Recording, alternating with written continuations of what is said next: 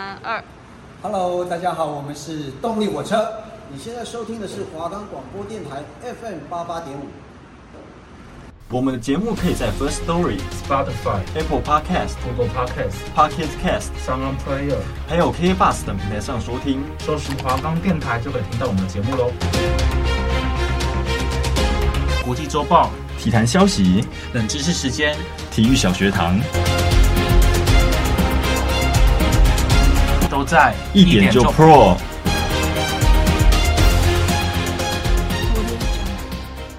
好，欢迎回到第二集的一点就 Pro。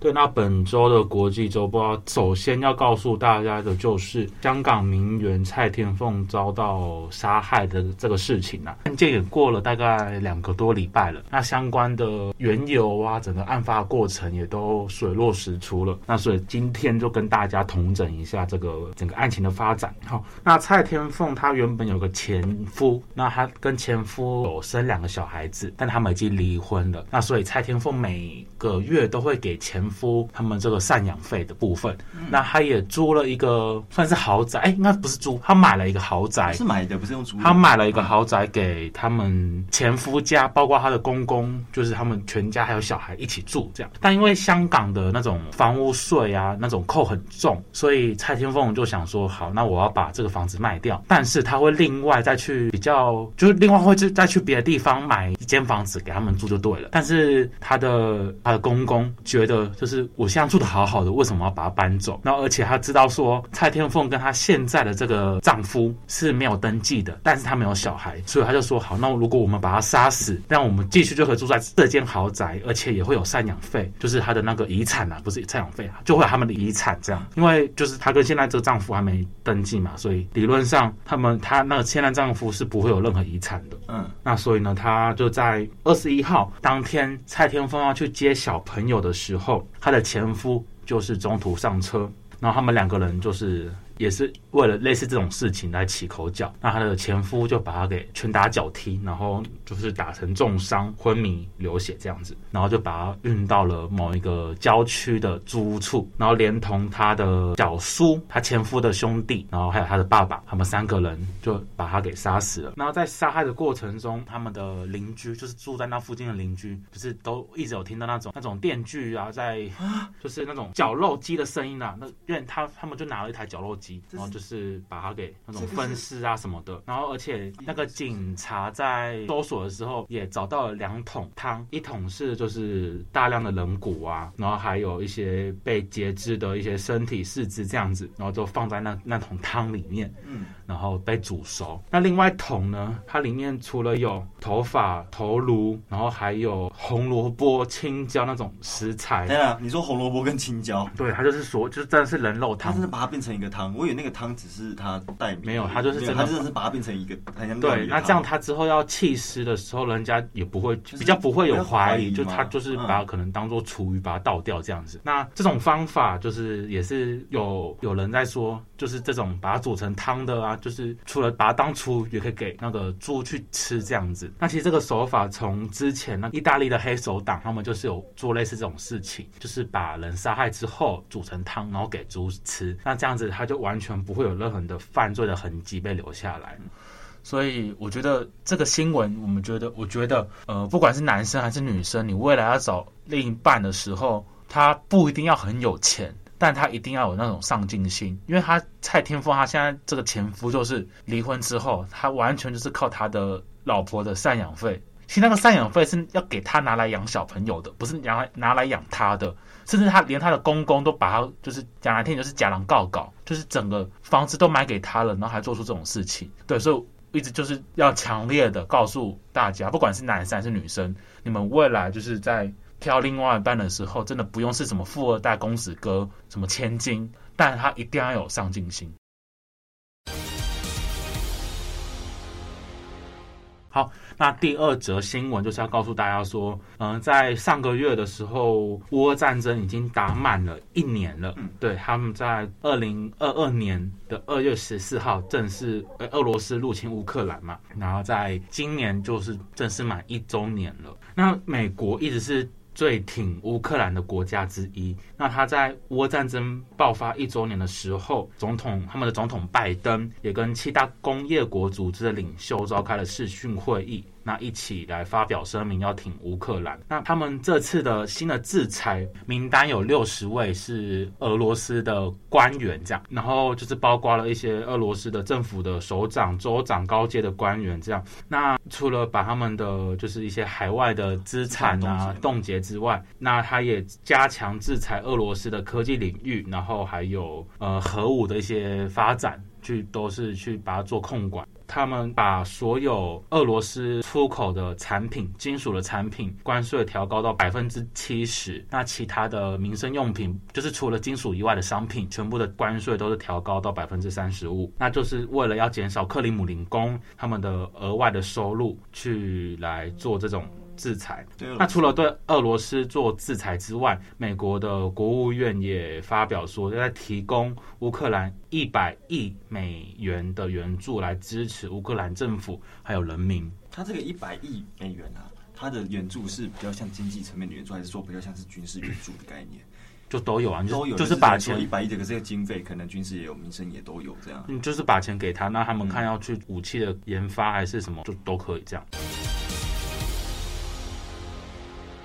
那另外下一则新闻就是要告诉大家的，就是现在国境开放嘛，那很多人都会到日本去旅游。那现在天气也也算是凉凉的啦，所以大家都会去日本泡温泉。但是在日本福冈县有一间温泉旅馆，他们有有一位客人就是去住完之后得到了一个皮肤病，叫做退伍军人病。那所以他们就去相关的处所就去调查。嗯，然后发现这间旅馆一年只换两次水，两次，对，所以它里面呃的那个设施，它的军团菌就是超标，然后所以才会有人得到这个退伍军人病。他们旅馆的社长对这件事情发表了道歉，然后说，因为在前几年因为疫情的关系，他们的旅客的人数不是很多，所以他就觉得说，那我就不要换水也没关系。对，那因为根据日本福冈的公共浴场法，它有规定说，你的这个温泉旅馆它一周至少要换。一次水，那要确保里面的含含氯量是在一定的程度。那因为这个社长他另外也说，他因为自己他不喜欢这个消毒水的味道，所以他也告诉员工说，那就不要放消毒水。就是整个整个就是很荒谬，就对了。荒谬啊，因为那个氯就是要杀菌用的啊。而且温泉的水是他自己说，他觉得温泉水是流动的，那他没有想到说整个状况会这么严重，然后就。这个清洁的问题就是都很马虎，这样。嗯、那我们也知道说，温泉其实这种泡汤、泡温泉，它是很容易得到一些皮肤病、对啊、皮肤病的一些里面的一些微对，那因为大家都是它是公共浴场，那大家一定就是就龙蛇混杂，对。泡那所以在这种状况下，嗯、他们的清音节都是非常重要的。好，那大概就是最后一则新闻了。那最后一则新闻就是告诉大家说，呃，除了我们，我们台湾在去年底、去年对年末的时候，下半年的时候，就是来在规定说，政府应该说公部门的设备，还有一些场域是禁止使用 TikTok，就是抖音。抖音，嗯，对。然后还有一些某些中国开发的 App，在今年。就是在上个月的时候，对，就是加拿大也成为了最新一个在禁止在政府部门的相关设备，然后还有场域使用 TikTok 的一个国家。那除了加拿大跟台湾之外，像印度他们也全面禁用。呃，美国的国会也他们的联邦政府的设备也是禁止使用。嗯，那欧盟也是在公务应用软体。的一些呃手机啊，或者私人的装置也是禁止使用 TikTok。那在阿富汗跟巴基斯坦比较特别的是，因为他们是伊斯兰的国家，这样，那他们就觉得说 TikTok 上面有一些很不算是不雅啦，他们觉得一些不符合他们那个伊斯兰的律法里面应该比较合适的东西。对，就是存在一些不太道德啊的内容，然后所以也禁止使用。嗯、那阿富汗除了禁止使用 TikTok 之外，他们也在也对绝地求生，就是我们很常玩的 PUBG 来做禁止使用。嗯、目前掌权的政府塔利班就是说，这些就是像刚刚巴基斯坦他们的政府的说法一样，就是这些应用程式会让阿富汗的年轻人误入歧途，所以就全面禁止使用了。那。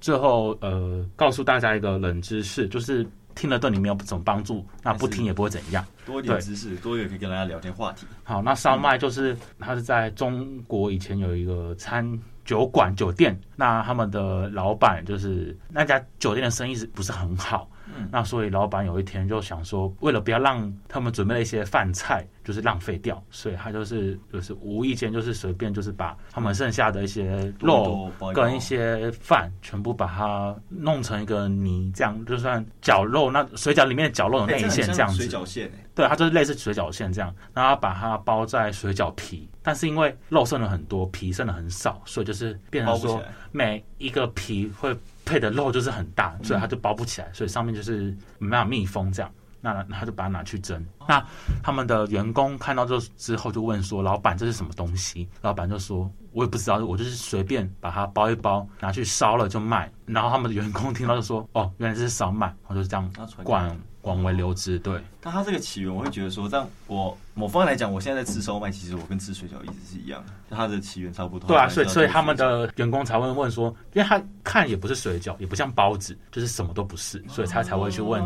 他们老板说：“这是什么东西？”一个美丽的说：“哎、欸，你知道就是烧麦？我补充一个东西，就是我们印象中的烧麦是不是就是那种港点的那种小小颗的？对，你有来过基隆吗？你知道基隆的烧麦超级大颗，大概差不多跟我的拳头，我拳头三分之二这样。”它就一个就这么大一颗，哦，就等于是一般烧麦的大概两三颗。对，可是小时候我看到我就觉得说烧麦就是要这么大颗，我那时候吃感觉就觉得很奇怪。然后大一点，大概高中，哎，国高中嘛，来讲讲说啊，就你那什么东西？我说刚好带便当，然后他说那烧麦，说烧麦怎么那么大颗？我说烧麦不是本来就那么大颗吗？才发现哦，不是，原来烧麦本来小小颗，是鸡油那个太大，就跟那个星星肠一样。小时候我所看到的星星肠都是被人家切成那个章鱼脚这样子。说日本对，我所以我一直以为就是。那种东西就是长那样子。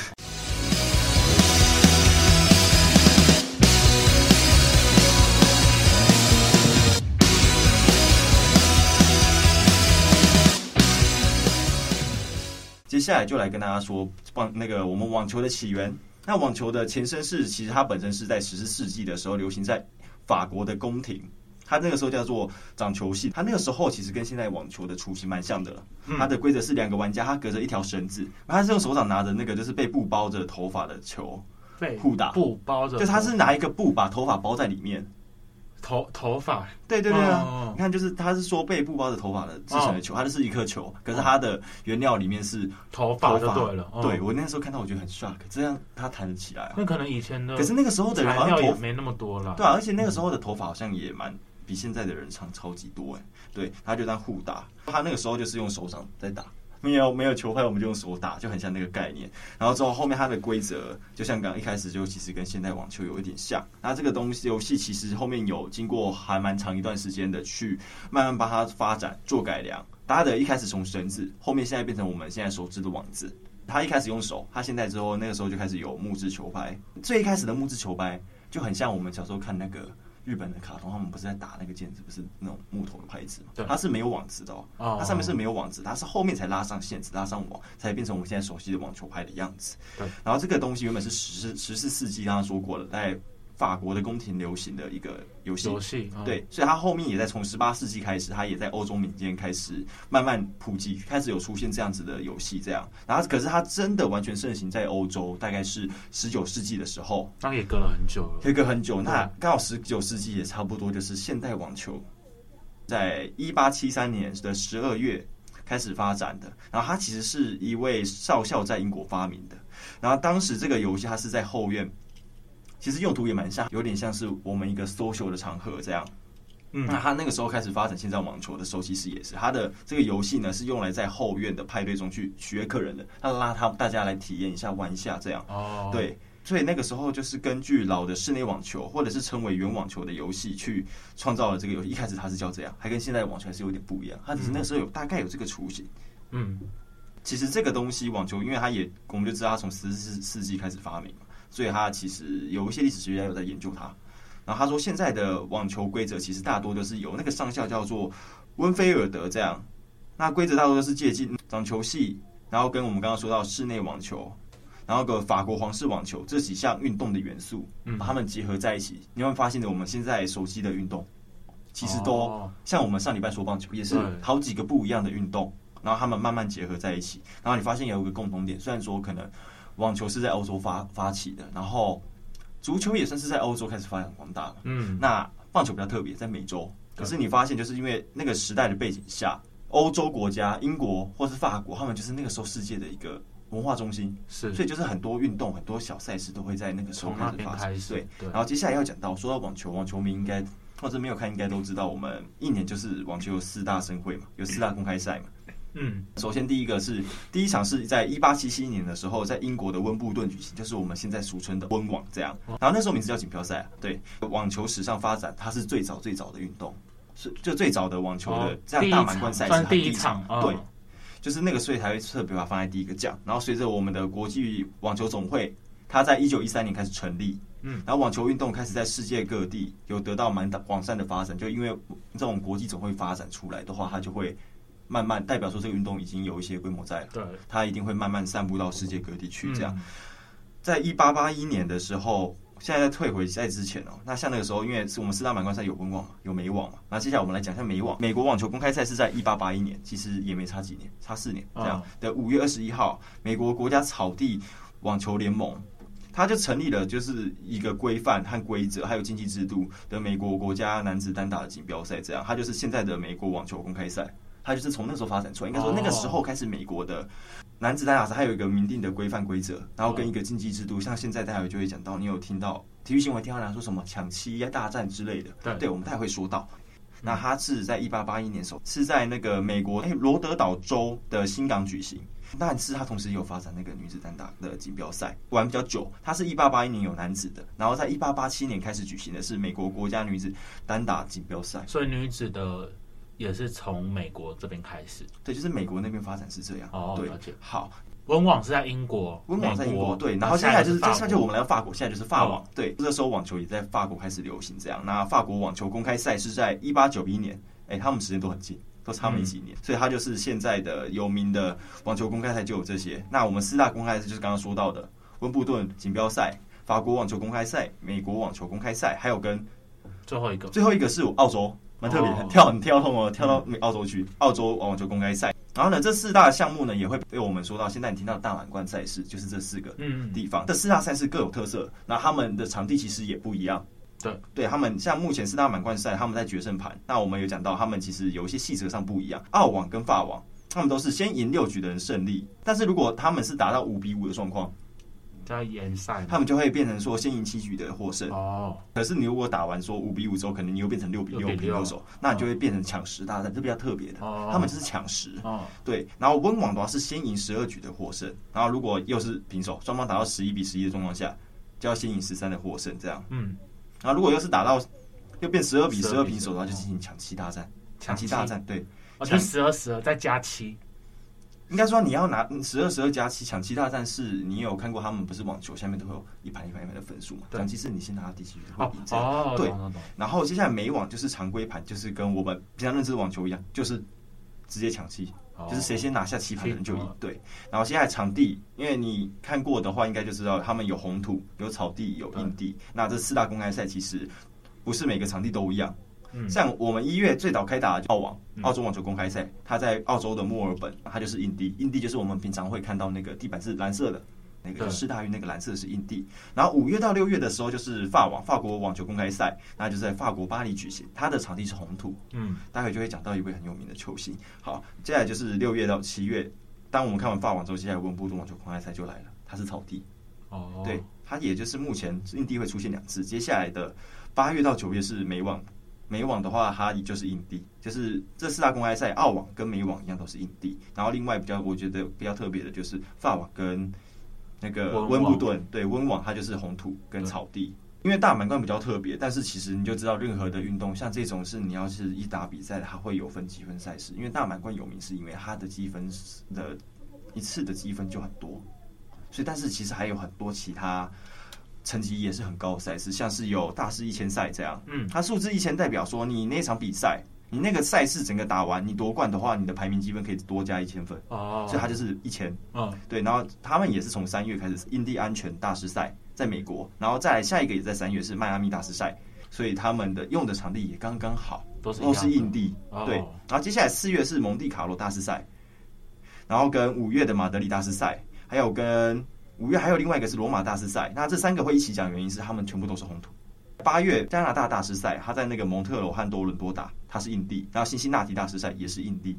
你发现美洲的地方他们都会用印地比较多一点。然后蛮特别的，十月有上海大师赛，他也是印地。上海也有。对，然后十一月有巴黎大师赛，然后他是印地，但它比较特别，因为人家都是露天的，他那个是室内印地。哦，那这样他的天气就是比较不会受干扰。对，所以因为十一月的话，欧洲应该已经是蛮冷的，嗯，所以他那个时候就比较不会受干扰。然后接下来要讲的话，应该大家都听过的网球四大天王，费霸。啊，哎，内行大家都爱讲费霸，Roger Federer 嘛，就大家，然后接下来 Rafael Nadal 嘛，本身西班牙蛮牛嘛，那跟 Djokovic，乔克维奇，乔克维奇跟 Andy Murray，可是因为 Andy Murray 状况比较特别，他前面生涯前期其实打很好，但是他后面因为选手就是怕受伤，他受伤之后整个人状况就大不如如如前了，然后就其实到后面算是这三位在互相厮杀这样。然后你为什么要说四大天王？他们有多夸张？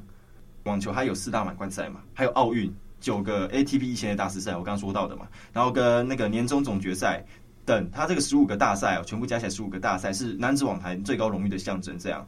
然后在男子网坛单打项目里面，目前没有任何一个球员能完成就是拿拿瓜全部这十五个大赛头衔的。伟业没有人可以做到，但是在双打上赛场上，其实已经有人完成了。目前的话是 Roger Federer，然后西班牙蛮牛跟我们的乔克维奇，他先后在二零零九年的法网、二零一一年美网跟二零一六年的法网夺冠之后，完成生涯大满贯。嗯、这个生涯大满贯就是在这四，他比较特别的是，你在这四个公开赛里面，你都有拿过冠军，对，拿的是大满贯。但是如果说你在那个时候在奥运有拿到一面金牌。然后你在那那一年，你那四个又拿到大满贯的冠军的话，你会获得金满贯。这样，金满贯对啊。目前达成金满贯的只有两位球员，那其中一位就是刚刚说到的那个 Rafael Nadal。嗯，对。然后金满贯，然后呢，乔克维奇是在二零一八年的辛辛那提大师赛夺冠之后，他成为第一位哦，在九项大师赛全部都得过冠军的金大师。哦，算是所有大师赛中拿到最多。对，因为他这个金项金大师有十五个嘛，对，然后他拿到九个。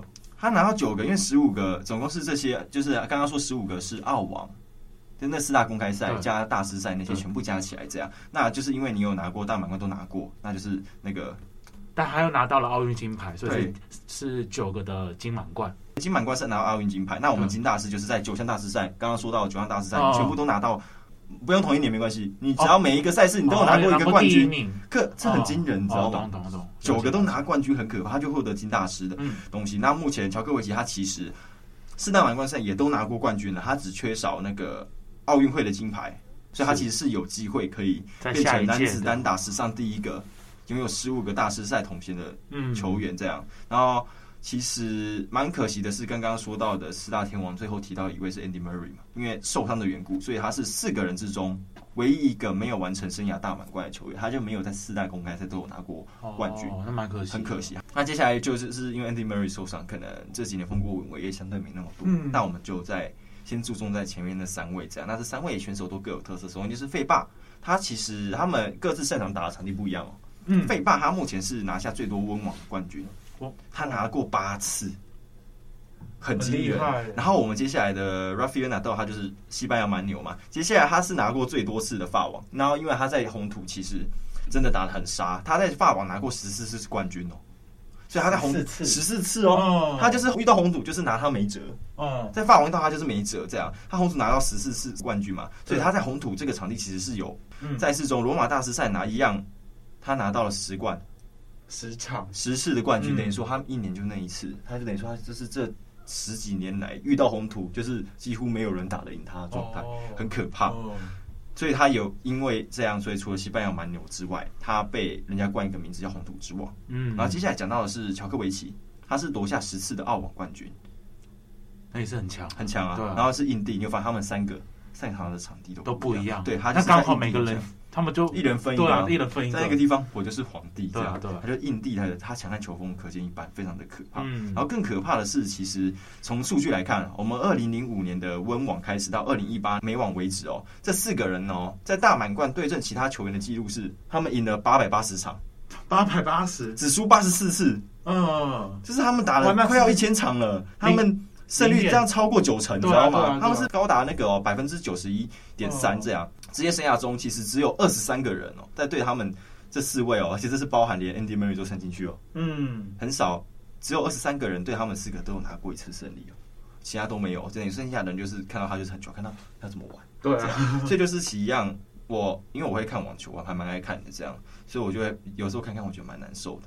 然后我就会觉得说啊，对了，他们都会说未来是新生代的，可是冠军是他们的。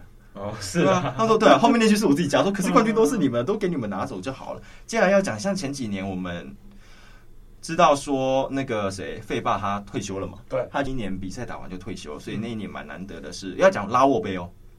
拉沃杯蛮特别的，它是一个国际赛，这样，它是室内，就是我们刚说的印地，印地的室内场地的男子网球比赛，这样。对，它比赛比较特别，我们一般是分组嘛，双打、单打，我打，我跟你打，这样嘛。它比较特别，它是分成欧洲队跟世界队这样。哦，那欧洲队就是欧洲来的，那世界队就是不是欧洲国家的，就都来。世界以外的。对对对对。那我那时候整理文稿的时候偷讲，很好笑。我把非我那时候在整理的时候，我在查资料，说我把。非欧洲国家看成非洲国家，我说啊，为什么世界队只有非洲国家？然后什么意思？他说哦，没有，我看错。好好，那二零二二年的九月二十三号到二十五号，他是在英国伦敦的 O2 的体育场室内印地球场举行。嗯，那这一次的比赛也是很特别，他的网球四大天王第一次同时都参加欧洲队，因为刚好这四个月都是欧洲人。哦，对，其中的 Roger Federer 也和本届拉沃杯那个职业生涯最后一次的比赛，这样他就把这个拉沃杯。视为说他是网球职业生涯的最终战，所以比赛的第一天就九月二十三号就和那个那个什么 Rafael Nadal 其实是一直有竞争关系，这样，所以他比赛的第一天九月二十三号他就和他搭档去打他那个生涯他最后一场比赛，哦，对，然后接下来就是赛事人知识时间，比赛要打成怎样才会让你觉得他绝望？你有想过比分最大可以差多大吗？像一八八五年的苏格兰足总杯，它里面的两支球队，他们最后踢完的比数是三十六比零，三三十六三十六比零。嗯，我以为在看少林足球，那个时候很像。然后他他是职业足球史上就是最早的一个比赛非常悬殊的记录，这样。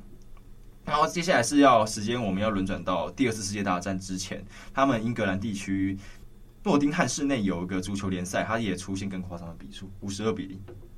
五十二，呃，对，然后接下来是在澳洲的某一个地区的市级的联赛，也存在过四十三比零的悬殊记录。那目前的话，这些真的被国际足总承认分差最悬殊的足球比赛记录是二零零一年日韩世界杯大洋洲赛区的那个预选赛，澳洲呃美属萨摩亚的赛事以三十一比零。的比分啊，之前是台东的成功商水以八十七比零，你应该看过那个新闻吧？八十七比零打赢竹围高中的比赛，他第一局就已经非常夸张，第一局就打了五十个人次，嗯，他第一局就打四十六分进来，全场他最后面结束是打了三十七安，竹围高中发生二十九次失误，跟投手有十四次的出生球，二十五次的爆头，所以能理解说实力悬悬殊差太大，这同时也是台湾青棒纪录，那但是后面还有更夸张的，日本高中棒球还有出现过一百一十二比零的记录。一一二对，然后所以这一战只打七局，那个冬奥一输他就提早就结束。对，就是他口斗了青埔高校，那这是一九九八年加时园地区预赛事情。那世界纪录的话是一九六四年的一月二十五号在美国出现，曾经有出过两百一十一比二十九。两百一十一，我们我对我那时候看过。多久？我不知道，那个就可能是打个七八个小时才结束的事情。两百一十一比二十九 怎么看？然后接下来讲到的是人们的比赛。那西班牙在马德里的公务中心，它其实在二零一一年举办过了第一届的全国午睡锦标赛。然后参加的民众他们要在沙发上睡觉，沙发？对沙发睡在沙发上，然后要比谁睡得久，然后睡姿要漂亮，然后呢，他那个打呼的声音也要够洪亮。哦，这些都是评分标准，这样。重点是他们很严谨，他们有在医生在旁边量脉搏，深入熟睡的话，你的脉搏会降低，哦、会比你平常进出还要再低。对，那那一年的冠军是一个六十岁的厄瓜多男子罗佩兹，他为什么会赢？他因为打呼声打的够长，哦，所以他获得了台币四万三千元的奖金，很多哎。对，就这二十分钟才是他一路爆睡了十七分钟，一直打呼，然后他打呼最大的时候到七十分，最高的分贝数到七十分贝。那他平常在家里会真的会吵，真的会吵到人。他老婆会睡不着。对啊，那七十分贝你知道多大声吗？你在做自强号、莒光号，还有国光号的那个车汽车里面的声音。国光号什么？客客运客运客运对对。然后普通看电视、收音机那种声音，其实蛮大声的。所以我在这边合理的怀疑，他为什么那一场比赛他会赢？他是不是其他的参赛者都被他的那个打呼声吵醒，他太吵了。好，差不多就是这礼拜的赛事人知识时间。好的，谢谢大家。这边是华冈广播电台 FM 八八点五，拜拜。